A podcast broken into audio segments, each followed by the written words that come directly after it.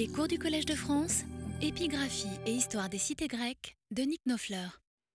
Cher public, au printemps de l'année 200, moment crucial s'il en est de l'histoire de l'Antiquité, les Athéniens furent amenés à prendre des décisions d'une portée considérable. C'est qu'en but à l'hostilité du roi Philippe, qui se trouvait encore en Asie mineure à ce moment, ils avaient déjà été victimes à cette date d'une double agression de sa part, sur terre et euh, de la part euh, de ses alliés euh, acarnaniens, qui avaient mis l'Attique à feu et à sang, sur mer, par le moyen de sa propre flotte, qui s'était emparée de quatre vaisseaux de guerre athéniens. Preuve, soit dit en passant, que euh, Athènes menait encore euh, à cette date une activité euh, navale. Face à cette nouvelle conjoncture, la politique de neutralité observée près de 30 ans durant par les Athéniens n'était plus de mise. Il leur fallait de toute urgence trouver des appuis extérieurs. Or, sans même que la cité eût besoin d'aller les quémander, ses alliés et leur aide indispensable lui fut offerte spontanément par deux États qui s'étaient eux-mêmes engagés euh, dans une guerre ouverte contre le roi de Macédoine, Attal de Pergame et la République de Rhodes. Ces deux puissances avaient même été contraintes, dès l'automne précédent, de faire appel au Sénat de Rome, qui leur répondit assez rapidement par l'envoi en Orient d'une délégation composée de trois sénateurs, parmi les plus influents, chargés d'examiner la situation sur place avant toute décision euh, euh, à prendre euh, sur le parti qui, qui s'imposerait à Rome dans ce conflit. Un heureux concours de circonstances, du point de vue athénien au moins, fut qu'à peu près au moment où ces trois commissaires arrivaient en Grèce, dans le golfe de Corinthe d'abord, puis dans le golfe saronique, avant de débarquer au Pirée, le roi Attal, accompagné d'ambassadeurs rhodiens, vint dans l'île d'Égine, qui, on s'en souvient, lui appartenait depuis euh, une dizaine d'années, et c'est alors qu'une invitation lancée par les autorités athéniennes permit à tout ce beau monde de se rencontrer au Pirée pour des délibérations, puis le lendemain de gagner la ville même d'Athènes. Ce fut l'occasion de deux grandes journées de fête dont on a euh, conservé, grâce à Dieu, un récit plein de vie chez Polybe et chez Tite-Live, certes toujours un peu malveillant l'un et l'autre, l'un à la suite de l'autre plus exactement, à l'égard du peuple d'Athènes. Mais en l'occurrence, sans outrance ni déformation avérée, puisant donc leur information en dernière analyse dans de bonnes sources, certainement un témoin oculaire qu'il n'est malheureusement pas possible euh, d'identifier. Faisant usage aussi, pour ce qui est de Polybe au moins, euh, de documents officiels. Car l'essentiel de ces inoubliables journées n'est pas à chercher, euh, malgré les manifestations de liesse populaire, et les témoignages de vénération auxquels tout cela pu donner lieu, dans l'accueil splendide réservé euh, au roi de Pergame et aux autres visiteurs de Marc, dans l'escorte qu'on leur fit, dans la réception organisée en leur honneur par les autorités civiles, militaires et religieuses dès l'entrée solennelle euh, par l'une des portes principales de, de la ville, celle du Dipylone. Non, le plus important, ce sont les décisions qu'on fut amené à prendre lors de cette visite royale dans ce théâtre de Dionysos, au pied de l'acropole, où tout ce que la ville et la campagne proche comptaient de citoyens avaient dû se rassembler pour entendre le discours du roi. Celui-ci assurément déclina l'offre qui lui avait été faite de parler directement au peuple d'Athènes, car il répugnait, disent nos deux auteurs, à devoir faire étalage lui-même des services qu'il avait rendus aux Athéniens. On n'est pas obligé de croire à cette prétendue délicatesse, car la liste de ses bienfaits, à cette date, n'était pas si longue qu'elle dût faire rougir ses auditeurs. La vraie raison pourrait avoir été assez différente. C'est en effet, pour un roi, c'était, pour un roi, une véritable épreuve que de s'adresser à un aussi vaste auditoire, constitué de citoyens dont la sagacité et la verve étaient proverbiales. N'oublions pas au surplus que le monarque était alors déjà assez âgé, et de fait, trois ans plus tard, c'est en prononçant un discours devant l'Assemblée fédérale des Béotiens réunis à Thèbes, dans une atmosphère assez lourde, qu'Attal fut frappé d'apoplexie et mourut peu après. À Athènes, le roi avait jugé plus sage, plus conforme aussi à sa dignité, de faire lire son message par un secrétaire. Et il obtint ce qu'il voulait, à savoir qu'Athènes vota la guerre contre Philippe. Mais la veille déjà, si l'on en croit euh, Polybe, livre 16, plutôt que Tite-Livre qui met toutes les décisions le même jour, dans son livre 31, euh, textes euh, sont dans votre dossier.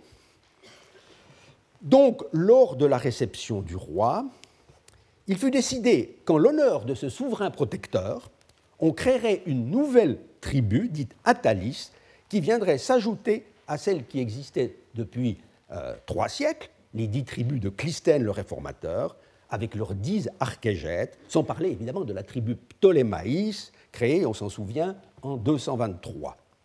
Bien que nos sources ne le disent pas expressément, on peut sans doute admettre que c'est au cours de la même séance que, préalablement, on décida de supprimer les deux tribus macédoniennes, conservées jusque-là, en dépit de la libération de la cité.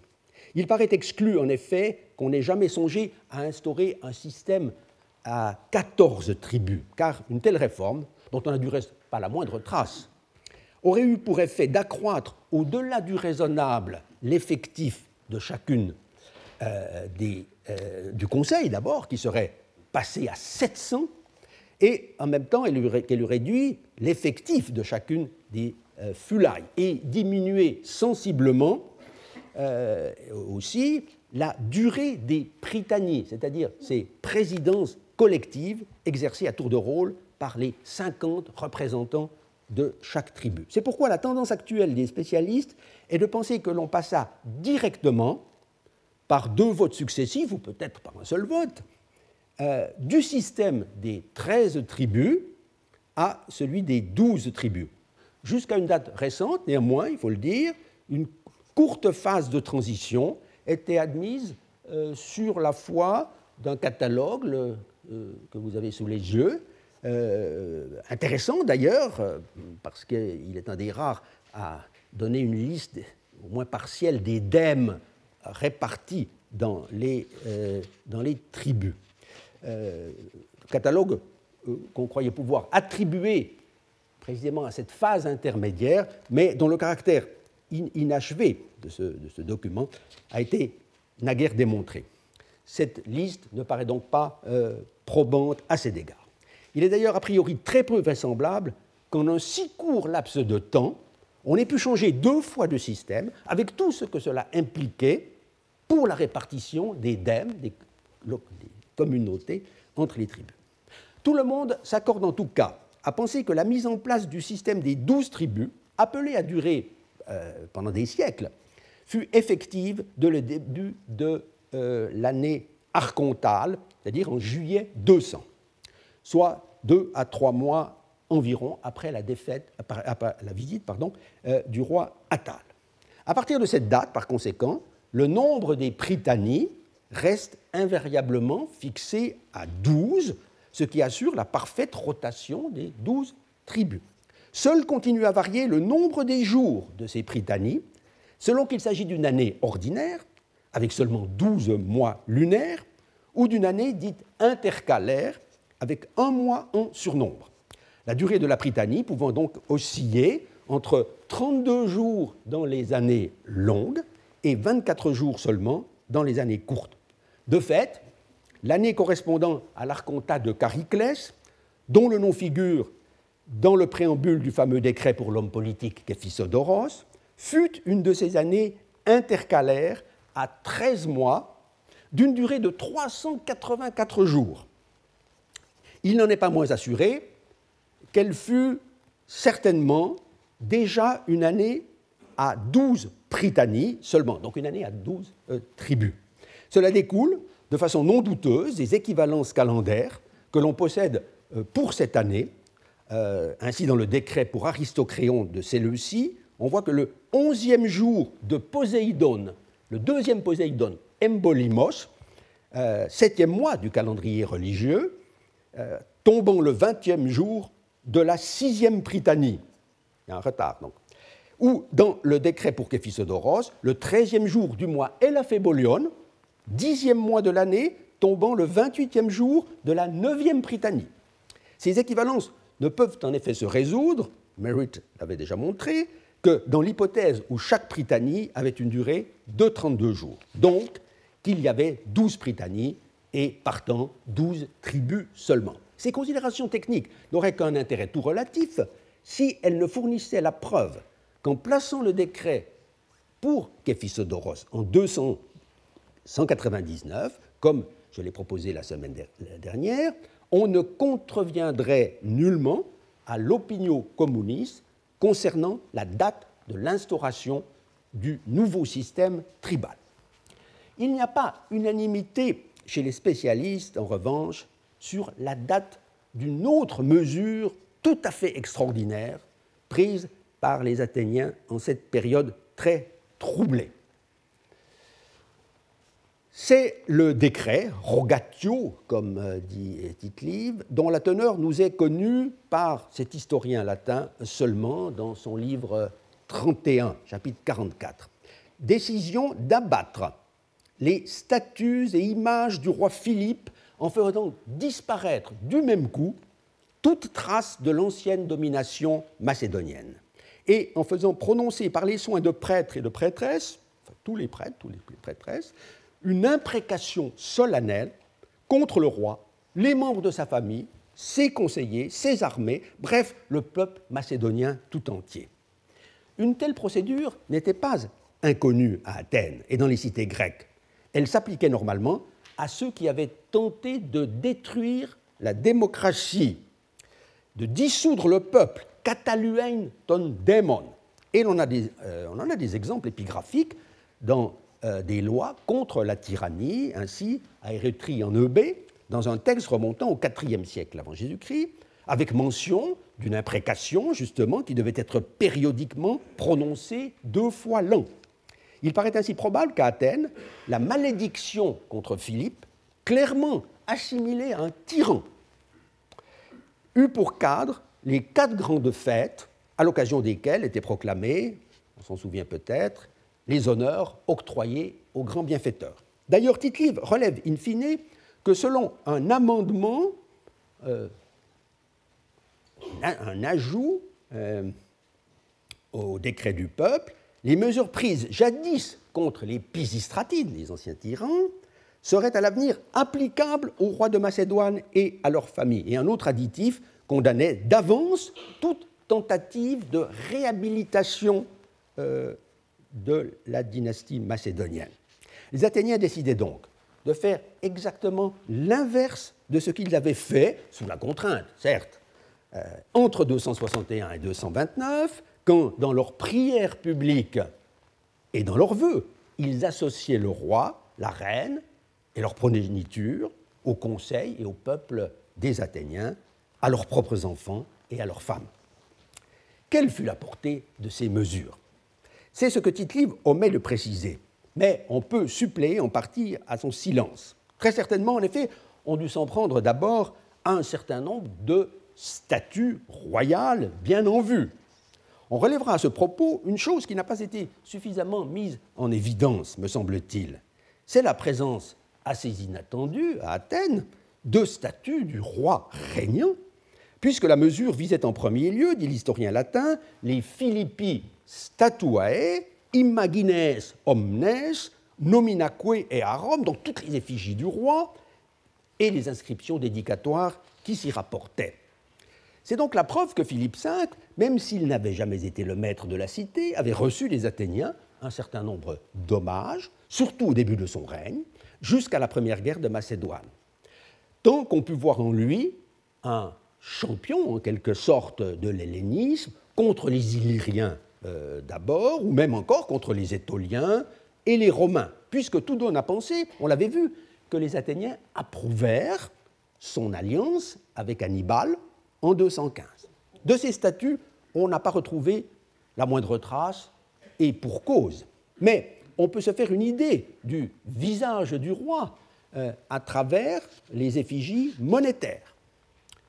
Pour ce qui est des statuts de ses ancêtres, quelques-unes nous sont attestées par les sources écrites.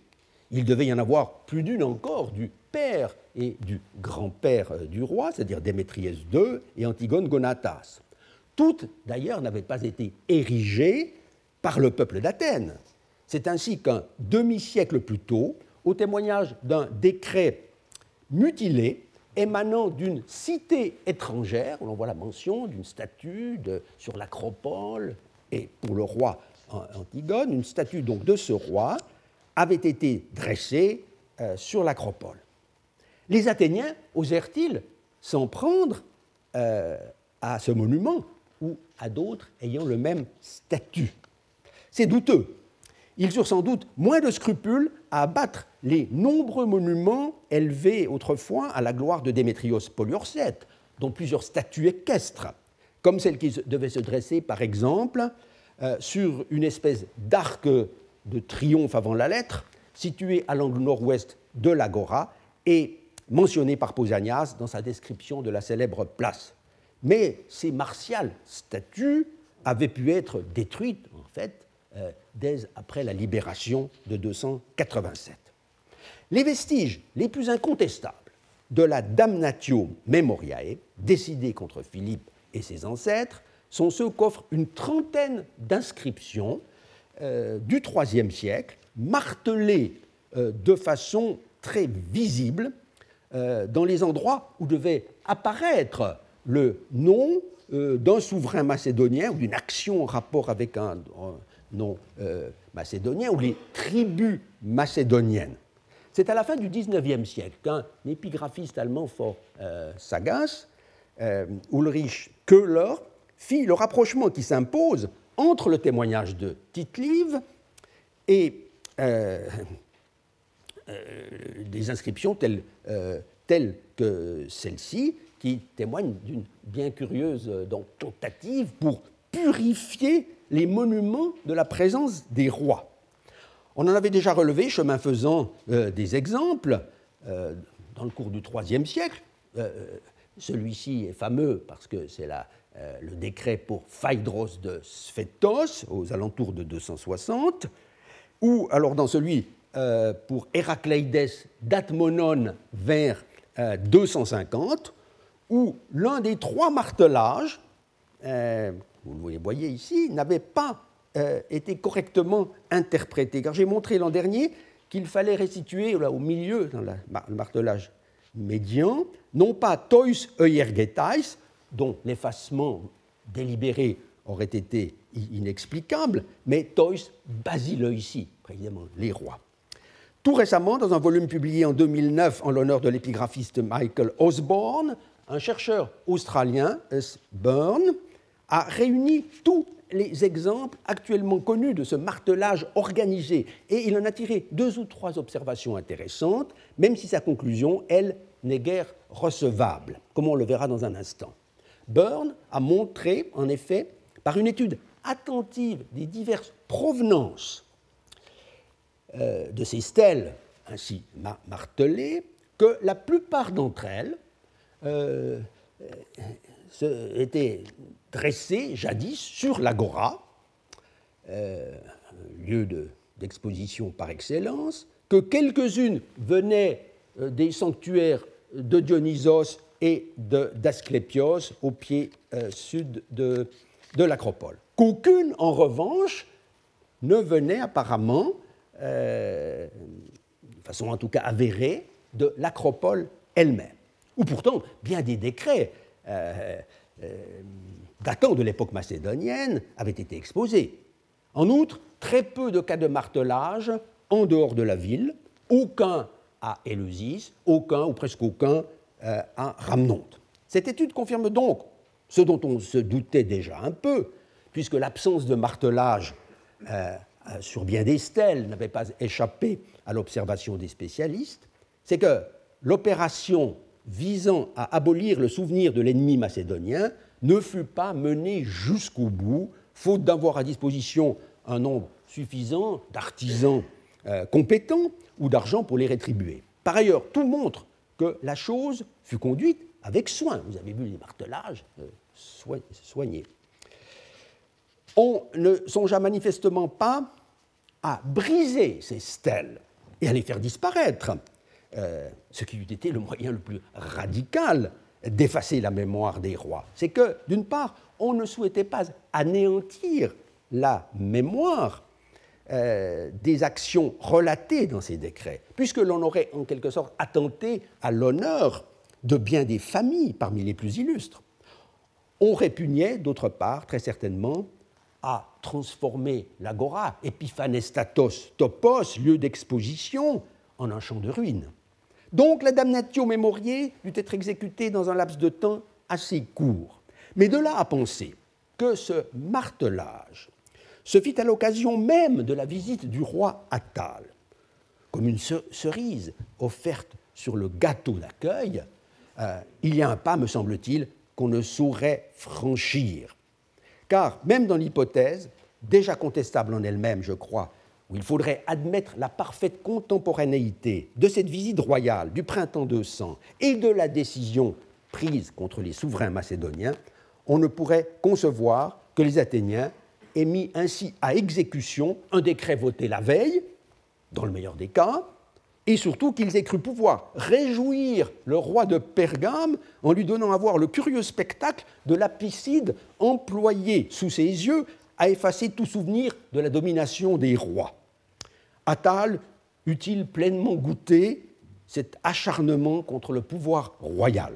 Mais il faut dire que Burn, qui a fait cette hypothèse, n'aurait guère été enclin à imaginer chose pareille si, de façon assez générale, on n'avait pas pensé devoir contester la date indiquée par tite pour cette damnatio memoriae. Car Selon l'historien romain, dans le texte que vous avez dans votre dossier, début, c'est seulement en 199, pas du tout en 200 déjà, que les Athéniens euh, prirent cette étrange décision, témoignant, ironise-t-il un peu, de leur plus grande capacité à se battre avec des mots qu'avec des armes. Or, bien des modernes, y compris Christian Habicht dès 1982 et encore dans son Athènes hellénistique, ont jugé que cette chronologie était peu admissible, puisque la vraisemblance, à première vue, voudrait que les Athéniens eussent condamné Philippe à l'oubli en même temps qu'ils abolissaient la mémoire de ses grands ancêtres, Antigone le Borgne et Démétrios Poliorcète, en supprimant, parce que ça c'est sûr, les tribus macédoniennes dès le printemps 200, juste avant la création de l'Atalis.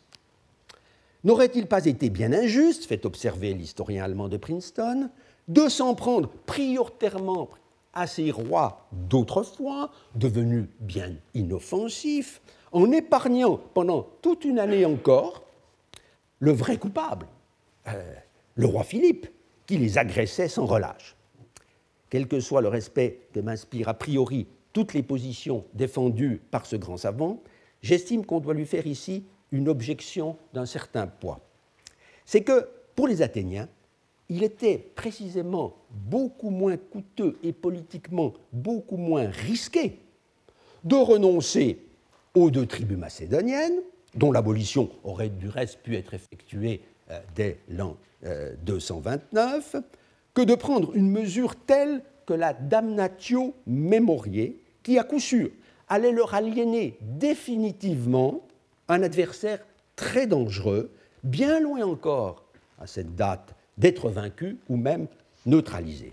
Or, c'est justement ce qu'affirme Tite-Live, en indiquant de la manière la plus claire que les Athéniens ne votèrent leur décret qu'au début de l'été 199, lorsque la flotte romaine, venant de Corcyre, Corfou, sous la conduite du légat Lucius Apustius, doubla avec succès le fameux cap euh, Malais, fort redoutable, au sud du Péloponnèse, avant de faire sa jonction euh, en remontant avec la flotte d'Atale stationnée à Égine. Au moment donc de prendre cette décision lourde de euh, conséquences, les Athéniens savaient que désormais, quoi qu'il advint, ils bénéficieraient du bouclier romain.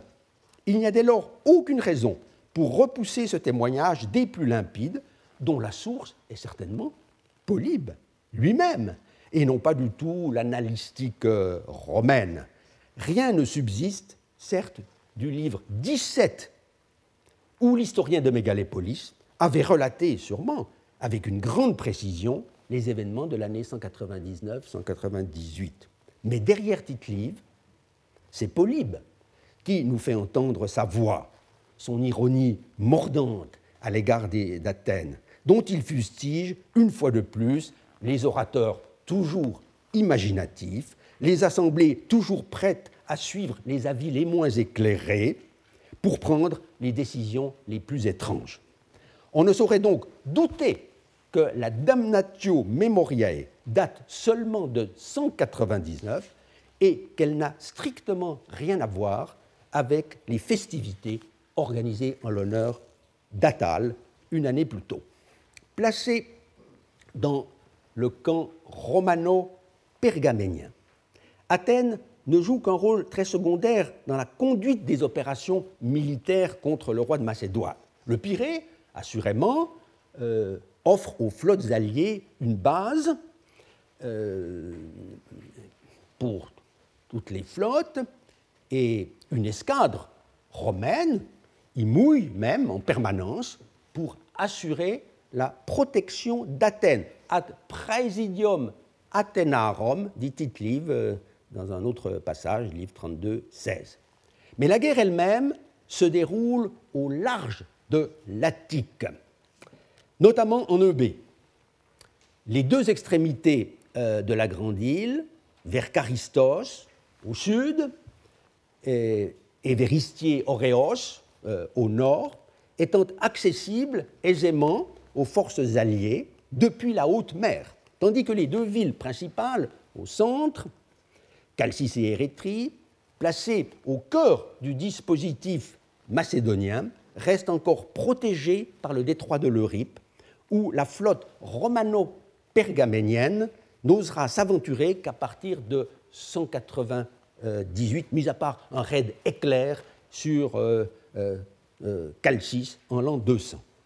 L'année 198 marque effectivement un tournant, avec l'arrivée en Grèce d'un homme jeune, talentueux, Titus Quinctius Flamininus, qui, parvenu au consulat, sans avoir gravi tous les degrés du cursus honorum, s'est vu attribuer par le sort la Macédoine comme province, provincia, autrement dit, le soin de mener la guerre contre le roi Philippe.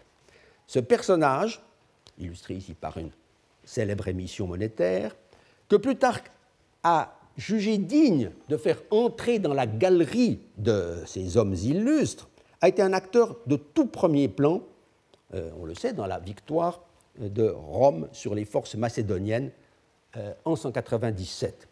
Mais il n'a eu, lors de son consulat et pendant toute la longue durée de son pro-consulat jusqu'en 194, que peu de relations avec Athènes, parce qu'il dut mener des opérations terrestres le plus souvent assez loin de l'Attique. On ne sache pas que ce Romain philhellène soit alors venu une seule fois à Athènes, du, moins avant 192, et à ma connaissance, on ne conserve dans cette ville aucun euh, monument euh, élevé en son honneur. Ses seuls contacts avec les Athéniens ont été de nature diplomatique. Deux épisodes sont particulièrement intéressants à cet égard. Dès le début de 198, donc avant la défaite de Philippe, Flamininus essaie de détacher la grande confédération achéenne du Péloponnèse de l'alliance macédonienne. Occupé à siéger la ville d'Élatée en Phocide, il délègue cette mission à son frère Lucius comme légat. Travail en famille. Appuyé par des ambassadeurs parlant au nom du roi Attal et des Rhodiens. Ce qui ne surprend pas, mais aussi par une députation athénienne. Quel rôle Athènes peut-elle donc jouer en cette circonstance, puisque sa puissance militaire est faible, et que sa cote d'amour auprès des Achéens, patrie de Polybe, euh, n'est pas considérable non plus? C'est que l'ambassadeur athénien, qui pourrait bien avoir été Képhisodoros, farouche adversaire des euh, Macédoniens, selon le fameux passage de Pausanias, ne manquera pas de dire le plus grand mal de la conduite de Philippe envers les Grecs et envers les Athéniens en particulier. Et de fait, c'est lui qui, recevant la parole après les envoyés de Philippe, devant l'assemblée achéenne, s'en prit le plus violemment, euh, selon tite euh, au roi euh, lui-même. Ferré atrochissime, le texte tite 32-20 dans votre dossier. Aussi le stratège des Achéens, Aristainos, quoique favorable fondamentalement à l'alliance avec Rome plutôt qu'avec Philippe, euh, se vit obligé de relativiser la portée de cette diatribe anti-macédonienne. Admettons, dit-il, qu'il n'y ait rien de vrai dans ce que l'ambassadeur euh, athénien vient de nous dire. De la cruauté, de la cupidité, des débauches royales, que nous ne soyons concernés en rien par les crimes commis en Attique contre les dieux célestes et infernaux, c'est-à-dire les temples et les nécropoles. Bref, peu importe, conclut-il, tout invite néanmoins à choisir le parti de Rome contre le maintien de l'ancienne alliance avec le roi Philippe. On voit ainsi que l'intervention d'Athènes pouvait malgré tout être utile à la diplomatie romaine, comme si la présence d'un envoyé athénien était ressentie à elle seule, après les crimes de l'an 200, comme un acte d'accusation.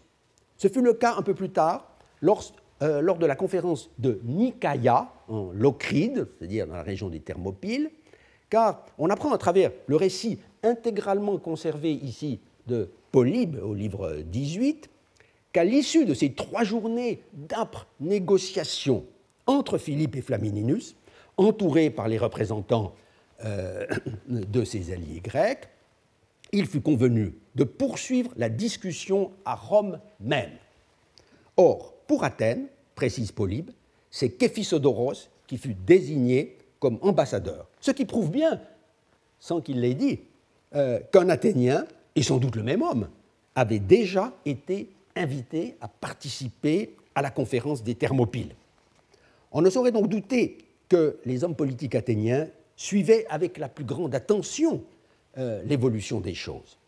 Il est certain qu'en 197, l'annonce de la victoire romaine euh, en Thessalie euh, n'est laissé personne indifférent et qu'il y eut peut-être des gens pour redouter l'avenir qui se dessinait, la plupart éprouvèrent euh, euh, un sentiment de soulagement en apprenant que le roi Philippe, euh, vaincu à Cynocéphale, était désormais refoulé au-delà du mont Olympe dans sa Macédoine natale.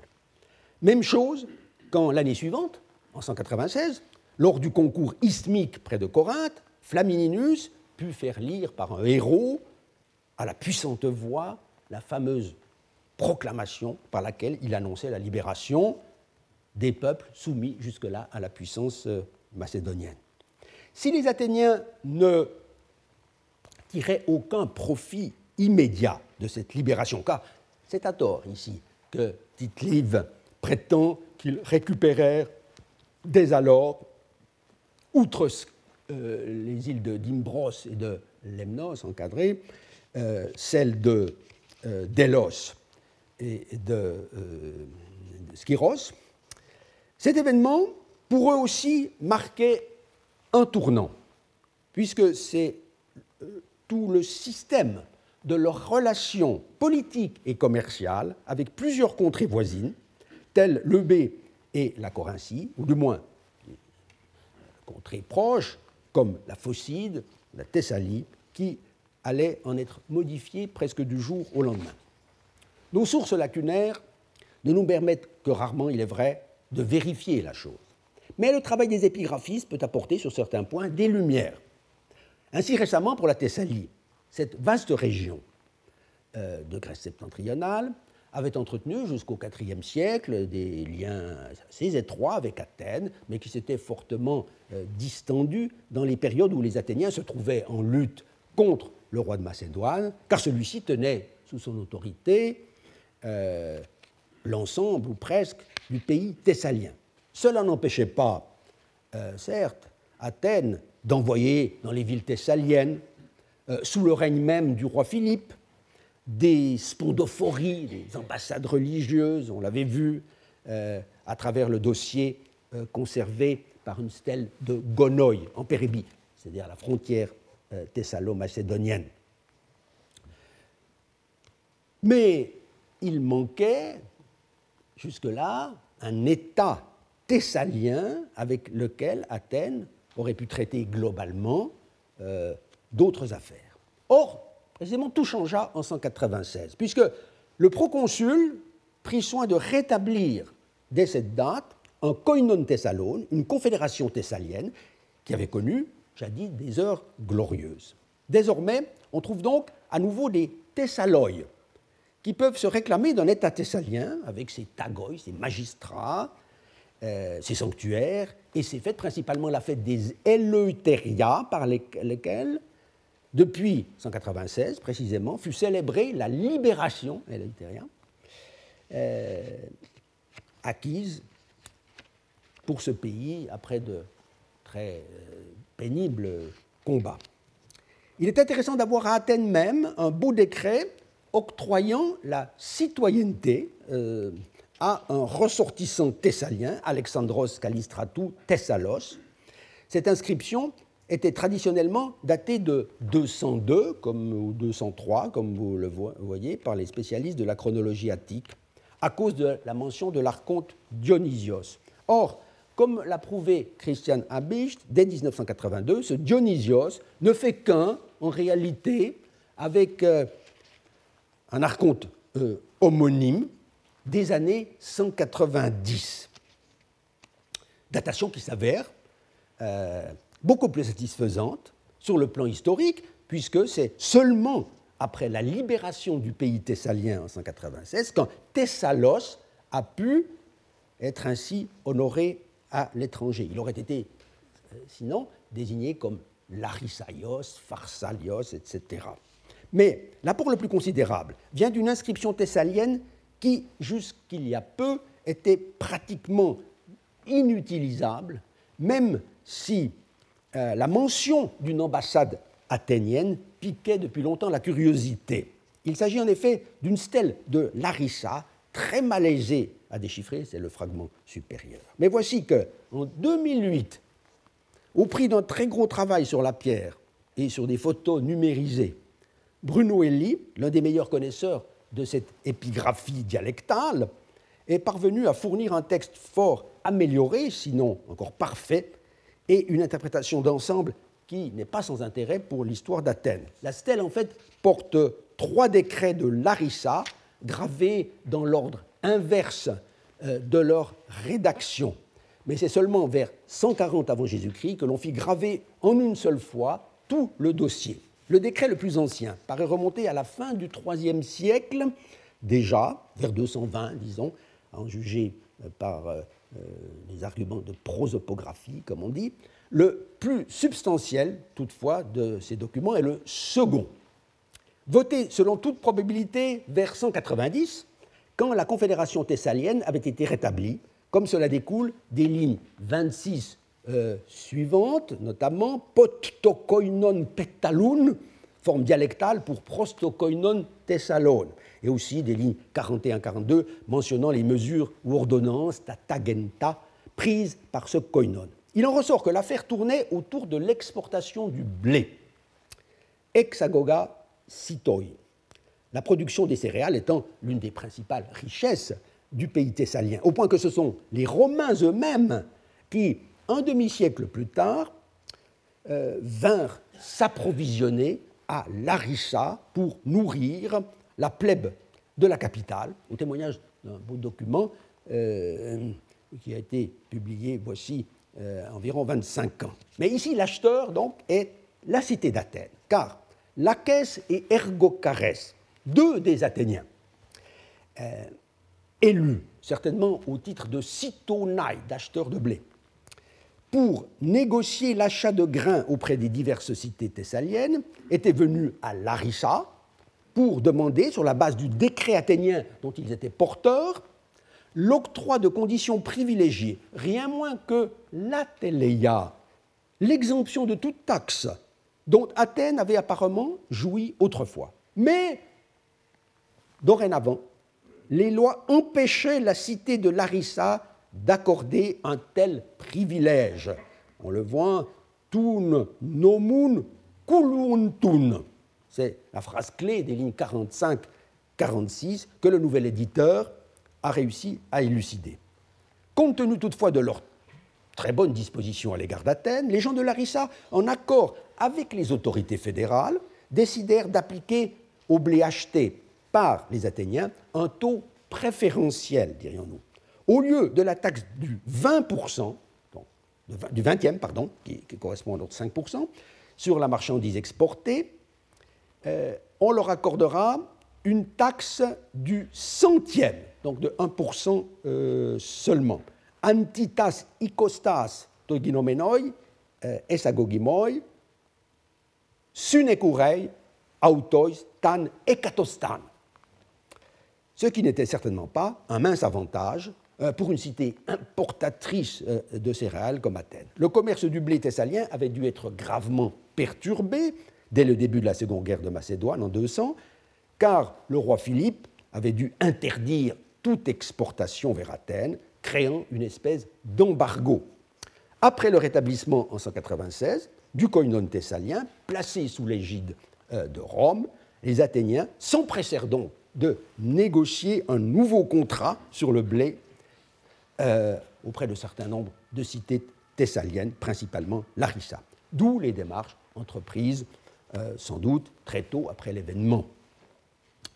Avec le peuple des Étoliens, les relations d'Athènes étaient d'un type euh, un peu différent, essentiellement politique, car cet État fédéral demeurait, en ce tout début du IIe siècle, la principale puissance de Grèce propre. Certes, le prestige des Étoliens, sur le plan international, avait pâti de leur déboire face euh, à Philippe dans la première guerre de Macédoine de 211 à 205, conflit dont ils étaient sortis affaiblis, isolés, euh, déconsidérés même aux yeux de leurs euh, alliés romains. Mais ils étaient toujours maîtres d'une vaste région de Grèce de l'Ouest, et euh, leur prépondérance restait intacte sur l'Amphiktyonie delphique, cette vieille et prestigieuse association de peuples qui gérait le sanctuaire de Delphes et le concours quadriennal des Pythia. Ne fût-ce que dans ce cadre, puisqu'Athènes occupait traditionnellement un siège lors des pilées ou réunions biannuelles de l'Amphiktyonie, les Athéniens devaient nécessairement entretenir un minimum de contact avec les Étoliens, en essayant de tenir la balance égale euh, entre eux et leurs adversaires, achéens surtout, euh, et, évidemment macédoniens. Mais la conjoncture de l'an 200 modifia euh, les choses. Par haine, par haine de du roi Philippe, nous dit Pausanias, dans son fameux excursus euh, du livre 1, l'Athénien Képhisodoros aurait recherché l'alliance étolienne en même temps que celle d'Attal et des Rhodiens. Il est bien improbable, cependant, euh, qu'il y eut conclusion formelle d'une summachia entre les deux États. Mais le fait est qu'ils se retrouvèrent, temporairement moins, dans le même camp, puisque Rome, en guerre contre le roi de Macédoine, accepta finalement, en 199, de renouer ses relations euh, avec euh, les Étoliens. Ceux-ci ne tardèrent pas, cependant, à se montrer pour les Romains des alliés extrêmement encombrants. C'est que les succès militaires et diplomatiques remportés par le jeune consul Flamininus à partir de 198 en Grèce centrale, Phocide, Béotie, surtout Thessalie, irritaient et inquiétaient les Étoliens, car c'était là leur zone de domination ou du moins d'influence.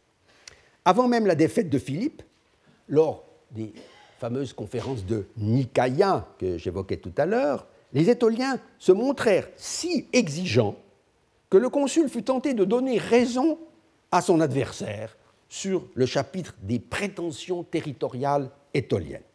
Et quand, en 196, la liberté fut solennellement accordée aux anciens sujets de la Macédoine, les Étoliens firent plus que susurrer, à qui voulait l'entendre, que la Grèce, en réalité, ne faisait que changer de maître.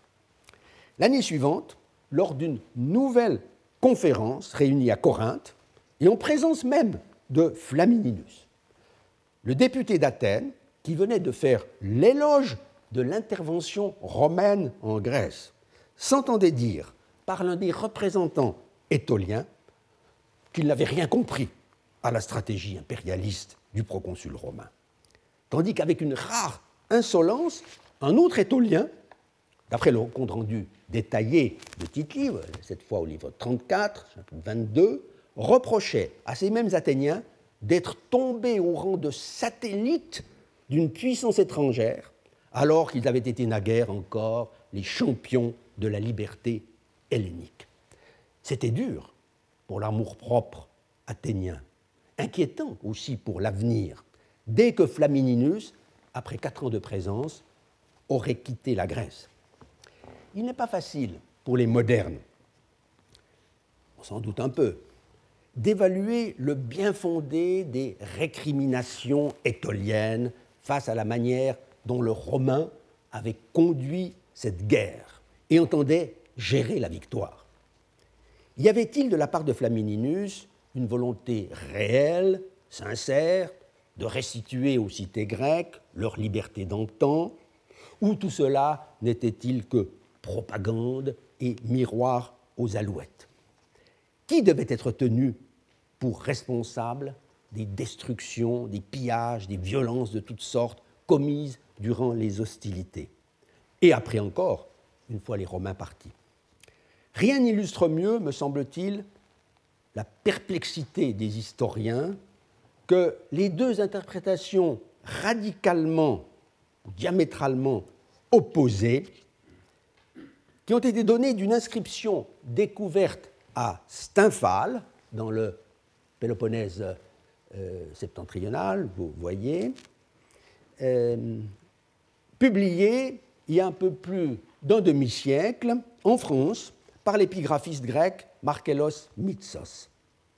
Ce document, dont le début manque et dont la lecture n'est pas euh, toujours commode, révélait un épisode historique parfaitement inconnu les habitants de la cité d'Élatée, en Phocide, donc au nord, avaient dû se réfugier à Stymphale, où ils avaient eu la chance d'être bien accueillis en raison d'un lien de parenté existant entre les deux cités. Et cela dans le courant euh, des années 190, car il était question de leur retour, Cathodos, euh, en 191, ou un peu après, quand le consul de cette année-là, Manius Acilius Glabrion, envoyé en Grèce pour combattre les Étoliens, alliés cette fois au roi Antiochos III de Syrie, eut remporté une éclatante victoire sur les ennemis de Rome.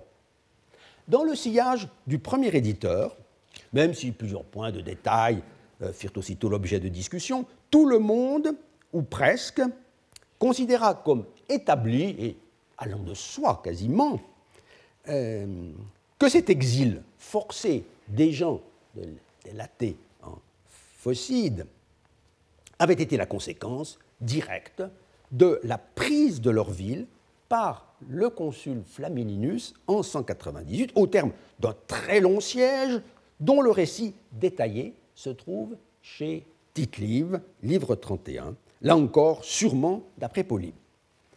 Dès lors, il fallait en conclure que le consul romain, s'il avait bel et bien laissé la vie sauve aux habitants après la capitulation de la ville, n'en avait pas moins dû prendre contre eux de très sévères mesures en les obligeant non seulement à quitter leur patrie, mais, chose inouïe, à se défaire de leurs esclaves, vu que le mot douloi figurait ou semblait figurer au nombre des choses qui leur furent restituées plus tard euh, par le consul Acilius Glabrion. Cette interprétation a été adoptée en particulier par l'excellent Luigi Moretti dans ses Inscrizioni storiche hellenistiche de 1967, édition de base sur laquelle repose la méritoire traduction française de Jean-Marie Bertrand. Mais là, sans la moindre euh, mise en garde sur la thèse défendue par l'épigraphiste italien. Vous avez cela dans votre dossier. La même opinion se retrouve pourtant sous la plume du maître Louis Robert, qui avait tenu à faire état de ce document singulier, dont il avait su d'emblée améliorer le texte, dans le volume collectif L'histoire et ses méthodes, paru en 1960 dans la célèbre collection euh, euh, de l'encyclopédie de la Pléiade. Contribution reprise maintenant euh, dans le choix d'écrit de ce savant. À juste titre, en effet, il y voyait, je cite, un exemple de la façon dont l'histoire, apportée par une inscription, s'insère dans l'histoire rédigée d'après un texte littéraire. Et après avoir indiqué le contenu euh, du document, il ajoutait On a montré comment la tradition littéraire avait discrètement passé sur le sort des Élatéens, sans doute dans l'intention de ne pas faire tort aux Romains. De fait, cela soulevait une grave question de principe sur le crédit que méritent ou non les sources narratives, même réputées les plus fiables, en l'occurrence Polybe à travers tite Le silence sur le sort des Élatéens était-il alors à imputer au seul historien latin, victime de son parti pris en faveur de Rome? Au-delà de ce problème historiographique, c'était la politique même de Flamininus euh, qui paraissait devoir être réévaluée fondamentalement. Ce général romain n'avait-il pas usurpé complètement sa réputation de philhellène auprès des anciens comme des modernes, puisqu'en chassant de leurs terres les malheureux Élatéens, il ne s'était pas mieux conduit en fin de compte qu'un Sulpicius Galba réduisant en esclavage, on s'en souvient, la population libre d'Égine en face d'Athènes. Or, vers la fin des années 1960, deux travaux firent vaciller les conclusions tirées jusque-là de l'inscription de Stymphal.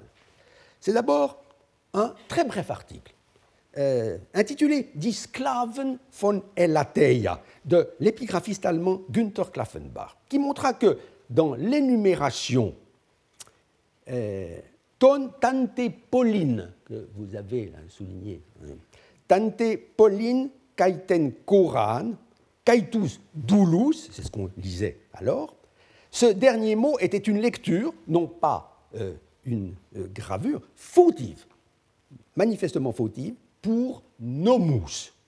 Ce que le consul de 191 avait restitué aux Élatéens, avec leurs villes et leurs territoires, ce n'étaient pas leurs esclaves, douloi, mais tout simplement leur loi, nomoi. Faute de lecture. Ainsi s'effondraient d'un seul coup et sans rémission toutes les admirables théories que l'on avait pu émettre sur cette communauté servile qui, par une décision euh, romaine d'une audace bien extraordinaire, sur le plan social, aurait été, en 198, euh, libérée et comme détachée de ses maîtres. Ensuite et surtout, une interprétation toute différente, suggérée d'emblée en 1948 par l'historien italien Passerini, mais aussitôt remise euh, au rayon des accessoires, euh, fut défendue en 1967 par G.A. Lehmann dans un ouvrage fort érudit sur la crédibilité de Polybe, dit Historische Glaubwürdigkeit des Polybios. D'après cet auteur, ou ces deux, avec Passerini, ce n'est pas des Romains en 198 que les Élatéens avaient été victimes, mais des Étoliens en 196 ou même seulement en 194, une fois Flamininus rentré à Rome. Louis Robert se déclara aussitôt convaincu, et j'ose dire qu'ayant commencé à suivre son cours à ce moment-là précisément, je ne le fus pas moins, dès cette époque déjà bien lointaine, et je le suis demeuré euh, toujours depuis, sans une minute de doute, comme Lehmann lui-même, revenu sur la question dans un article de 1999. Mais je constate que d'autres contestent radicalement cette exégèse lumineuse, comme l'auteur d'une récente euh, monographie euh, allemande sur Flamininus, précisément, ou alors veulent l'ignorer. Ainsi, euh, l'historien américain euh, Eckstein, dans une euh, toute récente synthèse, ou alors, ou alors, fait la différence, se montre prudent. Ainsi, Denis Rouchet, dans sa belle thèse sur le territoire de Delphes, publiée en 2002. Mon collègue et ami note en effet que, je cite, l'expulsion des Élatéens pourrait être le fait de Flamininus en 198 ou des Étoliens en 194. Certes, la prudence est une vertu cardinale, et peut-être euh, cette vertu me fait-elle, en l'occurrence, cruellement défaut. Il est clair que les Romains auraient pu se rendre coupables d'un tel méfait. Ils ont sur la conscience bien d'autres crimes et des plus atroces. Mais en faisant expulser les Élatéens, contrôlés jusque-là par Philippe. Flamininus aurait commis une erreur politique tellement énorme dans sa guerre contre la Macédoine qu'il me semble impossible de la lui imputer sans y être contraint. Comment expliquer au surplus que les Étoliens n'eussent pas tiré parti de euh, cette bavure, dirions-nous aujourd'hui, dans leur propagande anti-romaine? Tout s'éclaire en revanche. Si l'expulsion est attribuée aux Étoliens, qui, de gré ou de force, euh, vouloir remettre la main sur toute la Phocide, dont Elaté, euh, euh, dans une position stratégique, était la ville principale, on comprend du même coup pourquoi l'événement n'a pas été connu jusqu'à la découverte de l'inscription de Stymphale. C'est que le livre 19 de Polybe qui couvrait les années 196-192 est entièrement perdu et que tite ne fait qu'une place réduite aux affaires de la Grèce quand ces affaires n'ont pas d'incidence directe euh, avec celles de Rome. Enfin, la démarche des gens délatés auprès du consul Acilius Glabrion en 191 est toute naturelle s'ils ont été victimes des Étoliens vaincus précisément par ce magistrat romain, dans l'hypothèse contraire, leur conduite serait à peu près dépourvue de sens, puisque Glabrion n'aurait eu, a priori, aucune raison d'annuler une mesure, si cruelle fût-elle, prise par son devancier et approuvée par le Sénat. Revenons maintenant, pour conclure d'un mot cette leçon, sur l'attitude adoptée par Athènes face à la montée du conflit entre Romains et Étoliens dès l'année 195 ou 194 au plus tard. Comme Abish l'a bien marqué, les Athéniens ont été scrupuleusement fidèles à Rome en cette affaire, tout en essayant d'éviter l'éclatement de la guerre et en, euh, pratiquant, euh, à la demande même de Flamininus, une politique de, euh, de bons offices. C'est qu'ils avaient partie liée non seulement avec les Étoliens à travers l'Amphiktyonie, on l'a dit, et le sanctuaire de Delphes, mais aussi avec ce grand monarque certes un peu lointain, euh, qu'était le roi séleucide Antiochos III, à qui ces mêmes Étoliens, en désespoir de cause, finirent par faire appel en l'an 194 pour libérer, aimait-il à dire, les cités de la Grèce du pesant protectorat romain, pesant en tout cas pour eux. Et regardez de près, on s'aperçoit qu'une partie du corps civique athénien ne fut pas insensible à cette propagande, preuve qu'à Athènes même, tout le monde ne chérissait pas d'un même amour le proconsul de Rome et ses légions. Dans toutes les grandes cités, du reste, la lutte était vive entre les tenants de l'une et euh, ceux de l'autre option politico-sociale. Mais à Athènes, qui ne fut pas loin en 192 de verser dans la sédition, aut procul seditione, dit tite euh, au livre 35, la faction pro-étolienne et pro-syrienne, emmenée par un certain Apollodoros, fut mise en minorité et ce mystérieux personnage condamné à l'exil pour avoir trompé le peuple. On ne trouvera donc jamais un décret honorifique faisant son éloge. Parmi les hommes politiques sortis vainqueurs de cet affrontement décisif à la tribune de l'Assemblée, se détache le représentant d'une grande famille du dème Léon, fils de Kikésias, lié de très près euh, à la famille des anciens dirigeants Euryclédès et Mykion, comme le révèlent diverses inscriptions. Lorsque la guerre eut éclaté et qu'une bataille allait devoir départager pour l'avenir de la Grèce l'armée étolo-syrienne, commandée par Antiochos le Grand, et les légions fraîchement débarquées sous la conduite du consul 291, le même Manius euh, Glabrion de l'inscription de Stymphale, le tribun Marcus Porcius Caton vint prononcer à Athènes un assez rude discours en latin, ce qui fit voir aux Athéniens que le temps où Flamininus prenait le temps de discuter en grec trois jours durant euh, avec le roi Philippe était passé. Si la participation athénienne aux opérations militaires elles-mêmes fut alors encore très réduite, la cité en revanche déploya une action extrêmement importante dans les laborieuses négociations qui suivirent la défaite des forces étolo-syriennes au Thermopyle au printemps 191.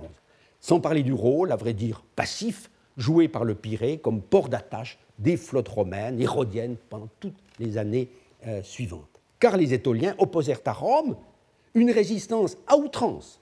En maintes occasions, des ambassadeurs athéniens, toujours issus des meilleures familles, furent appelés à s'interposer entre vainqueurs et vaincus, en allant jusqu'à Rome plaider la cause des intraitables étoliens, en particulier lors des négociations finales sur la paix, laquelle ne fut effectivement conclue qu'en l'an 189, après que le roi Antiochos eut été vaincu à son tour et dans son royaume même.